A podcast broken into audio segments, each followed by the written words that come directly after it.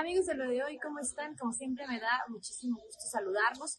Y pues fue una semana difícil para la Lotería Nacional, ya que hace dos semanas pues tuvo este ataque, este hackeo por el grupo Abaddon. Recuerden que este grupo es un grupo que hackea eh, instituciones a nivel internacional cuando hay algún tipo de denuncia ciudadana. Abaddon dice que dentro de la Lotería Nacional podría haber eh, denuncias de acoso sexual, entre otras, y que por eso hacen este, pues este hackeo.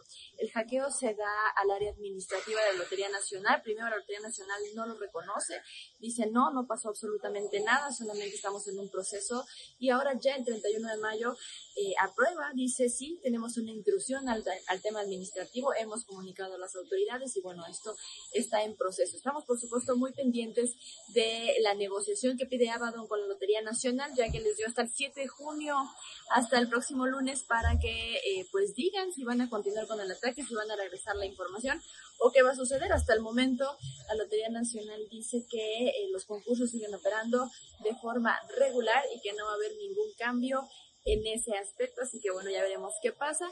Y pues cambiando un poco de tema, este domingo pues tenemos un hallazgo importante, tenemos algo muy importante que hacer todos como ciudadanos y es ir a votar, así que recuerda que también hay una herramienta digital para que ubiques tu casilla, ubica tu casilla.ine.mx, ahí si tienes dudas de dónde puedes ir a votar, eh, pues ahí lo puedes hacer, es una herramienta totalmente segura, hazlo, ubica tu casilla y este domingo tenemos una obligación como ciudadanos y es que todos salgamos a votar. Como siempre, tú siempre tienes la mejor opinión.